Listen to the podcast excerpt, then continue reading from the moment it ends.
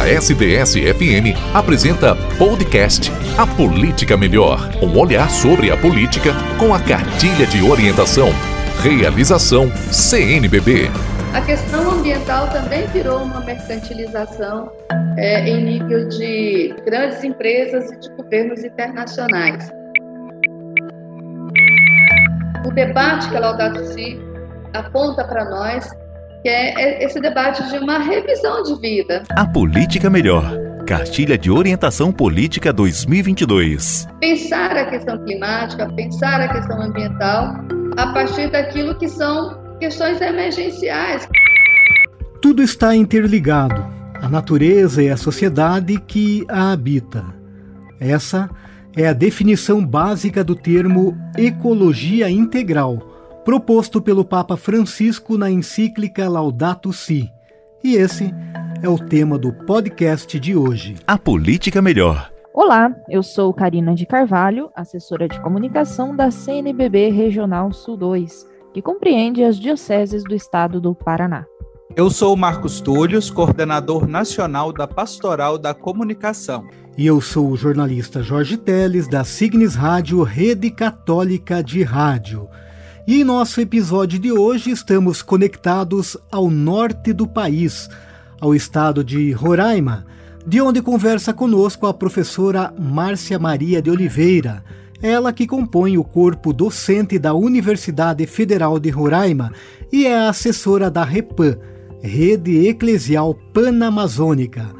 Seja bem-vinda, Márcia. Olá a todos e todas, muito obrigada por esse convite lindo e obrigada pela acolhida também. Márcia, para iniciarmos aqui a nossa conversa, queríamos pedir para você definir o sentido do termo ecologia integral. Ecologia integral, proposta pelo Papa Francisco na encíclica Laudato Si, é um termo bastante amplo que nos faz repensar o nosso lugar no planeta, repensar o nosso modelo de sociedade, repensar o nosso modelo de relações sociais e nos faz retornar a diversas origens. A origem da teologia da criação, o centro da criação, que é o centro da vida, e uma vida que está interligada com todos os outros seres, ou seja, uma vida depende de outras vidas. Né? Eu preciso da terra e a terra precisa de mim. Eu preciso da floresta e a floresta precisa de mim. No centro de, desse conceito está uma relação de interdependência. E essa interdependência, ela cria um novo conceito, o conceito do cuidado. Então, o cuidado da casa comum, que é todo o planeta, que são todas as vidas, é o centro desse conceito. E, e, esse conceito ele nos faz rever diversos comportamentos, diversas atitudes, é, diversos pensamentos que até então nós tínhamos ou ainda temos com relação é, ao, ao, meio onde nós vivemos. O conceito de cuidado ganha uma nova dimensão também, porque o cuidado baseado na, na, no entendimento ocidental eurocêntrico, que é onde nasce esse modelo de sociedade é, individualista, competitivo, que é o, o, capitalismo, cuidado é por medo, né? E, e, na Laudato Si, no conceito de ecologia integral, o cuidado é por amor. Então, isso muda tudo. Isso muda o nosso lugar nas relações sociais, nas relações humanas, muda o nosso lugar na relação com a casa comum e com tudo que está criado, né? A teologia da criação. É um convite, então, a uma mudança radical de vida, de sociedade, de modelos de sociedade, de modelo de desenvolvimento, que está baseado nessa relação do cuidado. É, e, Márcia, só para né, complementarmos aí, esse termo ecologia integral, então, ele é. Ele foi criado, digamos assim, pelo Papa Francisco na Laudato Si? Então, o Papa, na Laudato Si, o Papa Francisco, ele bebe na espiritualidade franciscana, né? Então, é, é, retomando, assim, valores que a nossa igreja, ela vem é, cultivando há muito tempo, né? E, de um modo muito especial, essa espiritualidade franciscana, que é a espiritualidade da simplicidade, das coisas simples. Ou seja, o Papa Francisco não está propondo, com o conceito de ecologia integral, algo complexo e, e, e difícil. Não, ele está nos convidando a, a, voltar a sermos simples, a sermos pessoas acessíveis, a sermos pessoas que é, estejam o tempo todo é, conectadas com toda a criação, com toda a natureza e conosco mesmos, uns com os outros. Então, nesse sentido, o conceito tem toda uma abrangência também de intervenções ou contribuições de novas realidades ou, ou, novas possibilidades de relação, por exemplo, com o bioma, né? De, de rever, então, o, a importância de cada bioma, a importância de nós conhecermos mais profundamente o bioma onde nós vivemos e, e criar mecanismos para cuidar desse, desse bioma, proteger esse bioma, entendendo, então, toda uma relação que a Laudato Si vai chamar de é, é, cuidado com o clima, com a natureza, com a casa comum. Esse conhecimento ele é fundamental para que nós saibamos, por exemplo, retomar aquilo que é um dos pontos centrais da Laudato Si, que é o equilíbrio climático. Márcia, nós produzimos esta conversa, esta série, né, dentro desse contexto amplo que a gente está vivendo nesse ano de 2022, que é o contexto político eleitoral, né? E a partir dessa primeira fala sua de pensar o termo da ecologia integral, significa integrar a questão do meio ambiente a todas as dimensões da nossa vida, as humanas, as sociais, né? Pensando nesse âmbito da política, você acha que há essa consciência de que o bem comum das pessoas passa também pelo bem do planeta? Marcos, muitos políticos estão se abrindo né, a essa reflexão. Na Amazônia, nós temos um conjunto de pessoas que estão interagindo com o campo político, pensando ou se pautando nessa preocupação. Nós criamos a campanha no, no âmbito da REPAM, a campanha Eu Voto pela Amazônia, justamente pensando nas pessoas que estão assumindo projetos políticos ou, ou planos de atuação voltados para essa dimensão, mas uma grande maioria ainda não está preocupada com isso. E mais grave ainda é que a questão ambiental em nível mundial, ela se transformou também numa questão econômica. Por exemplo, as pessoas vendem proteção. As pessoas, né, é, empresas, governos, vendem, por exemplo, é, a, um investimento pelo sequestro de carbono, ou seja, eu vou poluir aqui na China, eu vou poluir aqui na Noruega, eu vou poluir aqui nos Estados Unidos, mas eu vou contribuir com o Fundo Internacional pela Amazônia, porque a Amazônia sequestra o carbono. Então, assim, a questão ambiental também virou uma mercantilização é, em nível de grandes empresas e de governos internacionais. Infelizmente, há, assim, não há um consenso, Marcos, no sentido de se estabelecer processos de mudança nessa relação com a questão ambiental. De acordo com a Laudato Si, são mudanças que passam pelo campo político. Daí a nossa, a nossa preocupação em estabelecer esse debate no, também no campo político. Márcia, na encíclica Laudato Si sobre o cuidado da casa comum, o Papa Francisco escreve que o clima é um bem comum ou um bem de todos e para todos, e isso em nível global. Se é um bem comum, é objeto da política, ou seja, os políticos deveriam ter ações para preservá-lo e defendê-lo. Márcia, como você avalia no Brasil as políticas em favor da proteção do nosso clima, da Amazônia e de outras questões ligadas ao meio ambiente? Jorge, nós tivemos assim processos muito bonitos, né, envolvendo toda a sociedade é, para pensarmos juntos toda essa questão de um retorno, né, aquilo que é ponto de partida, o ponto de, de origem, que é a questão ambiental. Nós tivemos é, processos importantes né, da criação de institutos, como o Instituto do Clima, né, o Instituto Nacional de Pesquisas da Amazônia, por exemplo, o INPA, é, o IPE, o Instituto é, do Clima, também assim se estabeleceram é, numa perspectiva de realmente pensar a questão climática, pensar a questão ambiental a partir daquilo que são questões emergenciais, questões que precisavam ser consideradas né, num projeto a, a, a curto, médio e longo prazo. SDS-FM A Política Melhor. Nós estamos conversando hoje sobre o tema política em favor da ecologia integral. Temos aqui conosco a professora Márcia Maria de Oliveira, da Universidade Federal de Roraima.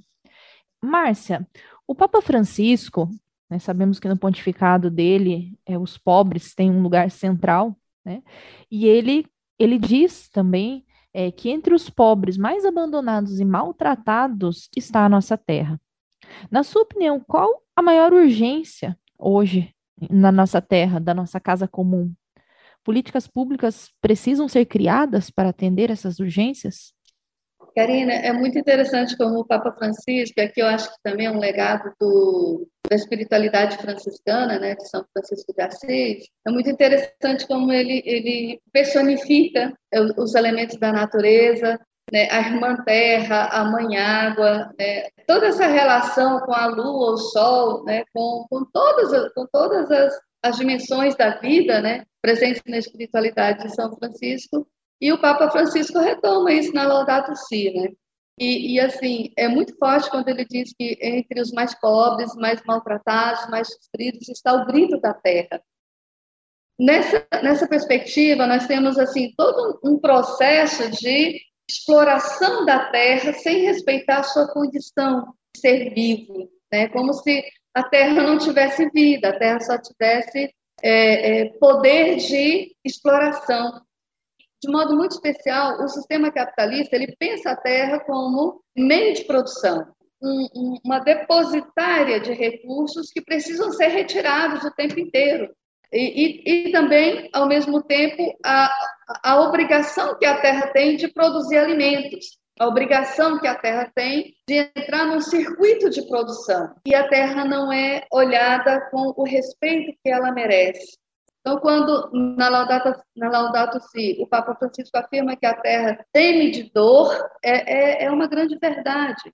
Então, nós precisamos passar por processos profundos de conversão. E essa conversão exige mudanças. Né? E talvez por isso muita gente não suporte fazer a reflexão da Laudato Si, não suporte o debate que a Laudato Si aponta para nós, que é esse debate de uma revisão de vida, né, de uma revisão de comportamento, de uma mudança profunda na, no nosso modo de sociedade, no nosso modo de produção e no nosso comportamento para com a vida em todos os sentidos. Né? Professora Márcia, você falou aí dessa conversão ecológica que é necessária para todos, né? E já abordamos aqui nessa perspectiva da Laudato Si, também do ano eleitoral, é, políticas públicas propostas que a gente espera dos dos eleitos, dos candidatos. Agora vamos virar o disco e pensar em nós, eleitores, né? Segundo os dados do TSE, este ano são aproximadamente 147 milhões de brasileiras e brasileiros que estão aptos a ir às urnas no mês de outubro para escolher os nossos é, governantes em nível federal e estadual mas talvez os eleitores, ao ir às urnas e escolher os seus candidatos, principalmente, não se preocupem tanto com a questão ecológica, né? Principalmente diante desse cenário tão grave que a gente vive de pobreza, a economia. Então, talvez isso seja sejam questões mais candentes. Mas vamos ajudar a quem está nos ouvindo, né, a olhar como é que nós podemos é, na escolha dos nossos candidatos, priorizar. Você já falou aí um pouquinho dessa da campanha da Repam Brasil, eu voto pela Amazônia, né? O que, que nós, eleitores, podemos olhar é, em um candidato ou nas propostas para que a gente privilegie uma política que seja a favor da vida integral, da ecologia integral, principalmente? Olhar o plano de governo, né? olhar a proposta, olhar o plano político desses políticos que nós votamos e, e colocamos aí é nas instituições políticas para decidirem né, os rumos do nosso país, do nosso Estado, mas, é, de modo muito especial, assim, olhar também a trajetória política, histórica né, desses políticos, desses candidatos. É, se, se, eu, se eu tenho à minha frente né, um candidato que, historicamente, defendeu o garimpo né, é, ilegal, que implica trabalho escravo, violência, prostituição de meninas, de crianças, né, de 13, 14, 15, 16 anos. Um garimpo que envolve o crime organizado, porque o garimpo hoje está nas mãos do crime organizado, né, não está nas mãos de, né, de empresas e tal, não, está na mão do crime organizado, que envolve políticos, muitos políticos que comandam esse crime organizado né, em toda a Amazônia. Então, se esse político que está pedindo meu voto está envolvido com garimpo, logo esse político está envolvido com, toda essa, com todo esse crime né, à natureza, aos povos.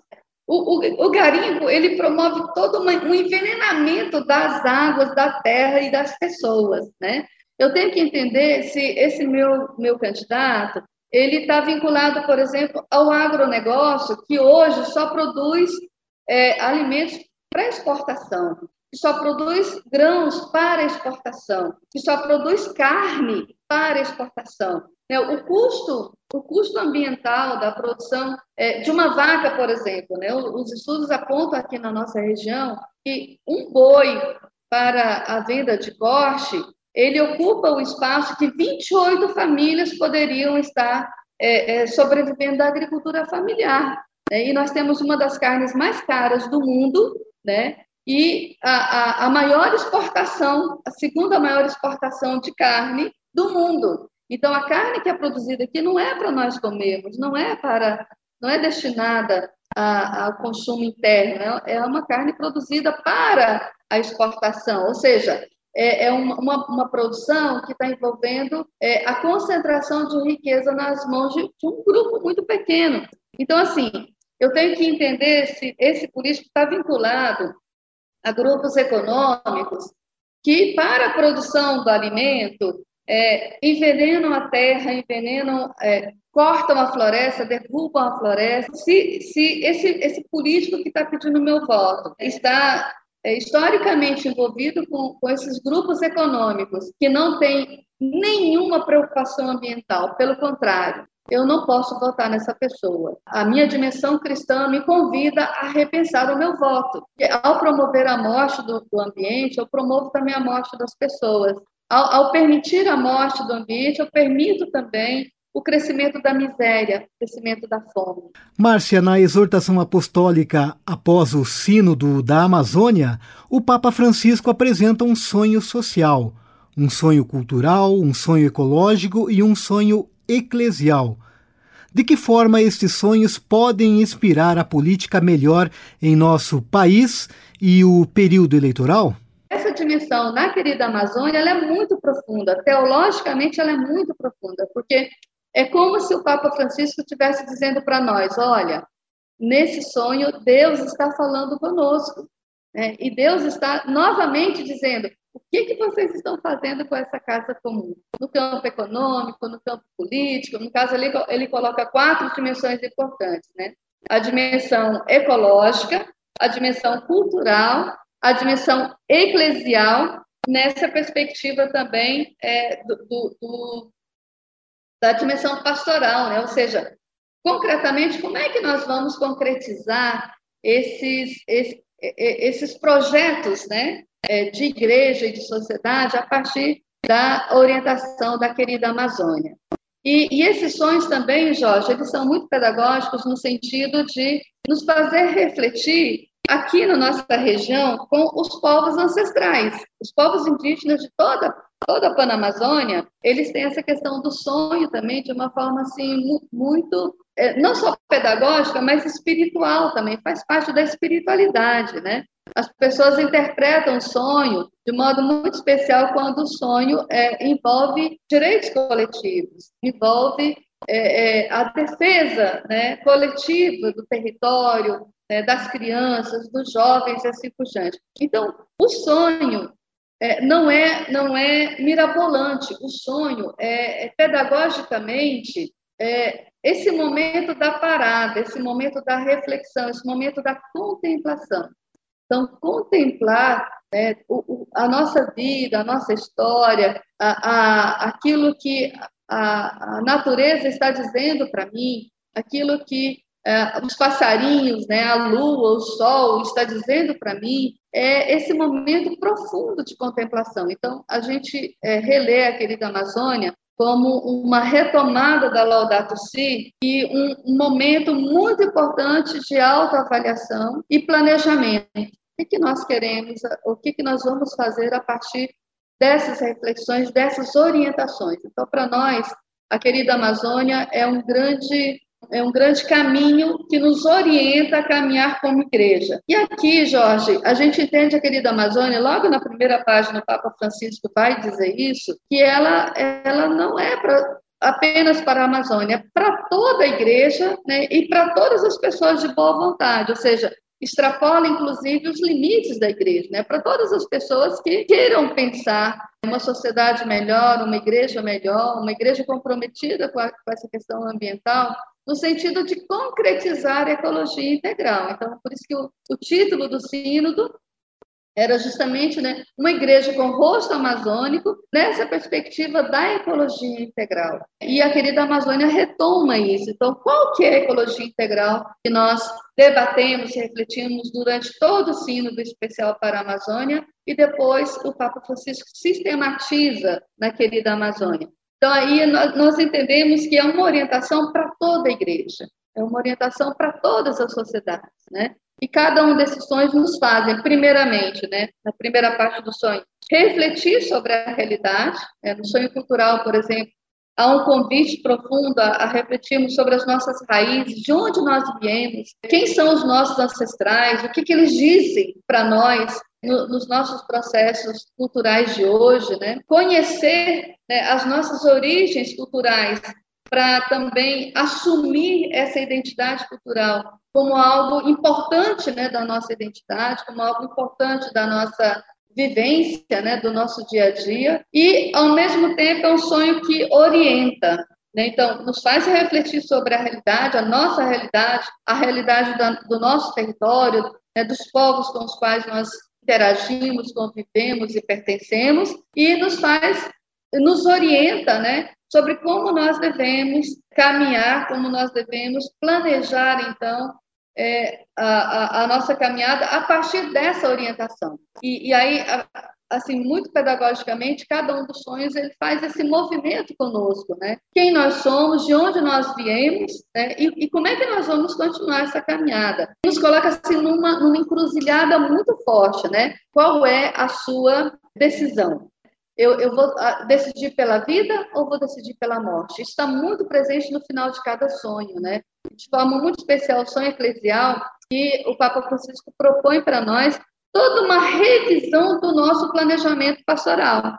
E, e em algum momento a encruzilhada é: vamos continuar com uma pastoral opressora? Vamos continuar com uma pastoral que não respeita as diferenças? Vamos continuar com uma pastoral colonizadora, né? A expressão coloniza, decolonizar a ação pastoral aparece diversas vezes, né?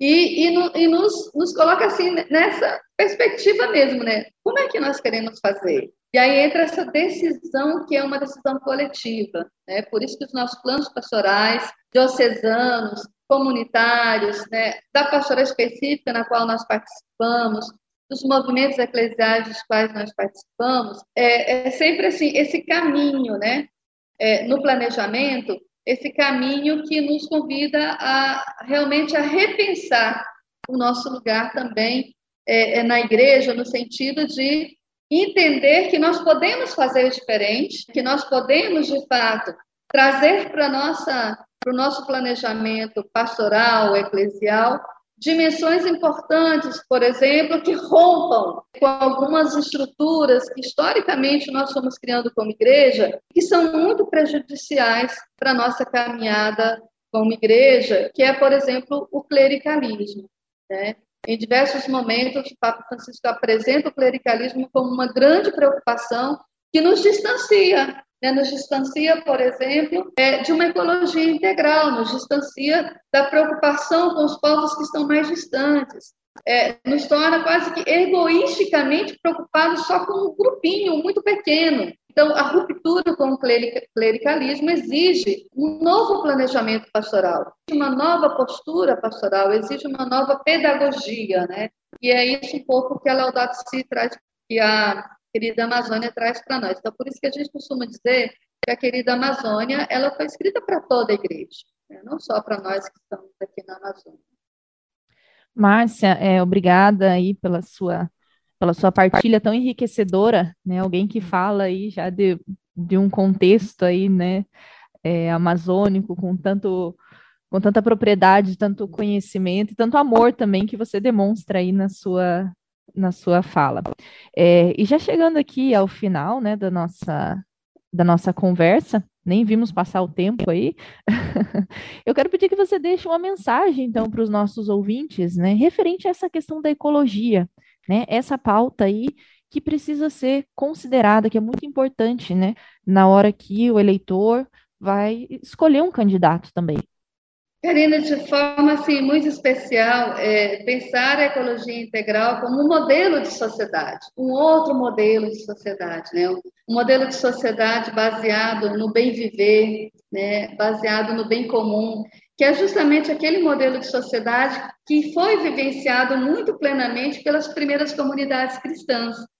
Então, pensar ecologia integral é pensar uma possibilidade de sociedade baseada no bem comum, né? Os cristãos tinham tudo em comum e não haviam necessitados entre eles. Então, o, o convite que a ecologia integral nos faz é justamente nos repensarmos como sociedade, como igreja, na perspectiva do bem comum, que aqui na região a gente chama de bem viver, né? que é um outro modelo de sociedade. Então, é, quando, quando eu estivesse decidindo o meu voto, isso é muito importante, né? O meu candidato, a minha candidata, está preocupada, demonstra preocupação com esse bem comum, né, com esse bem viver, que implica então toda essa relação nossa com a criação, com a natureza, com todos os seres criados, né, nessa perspectiva da defesa da vida.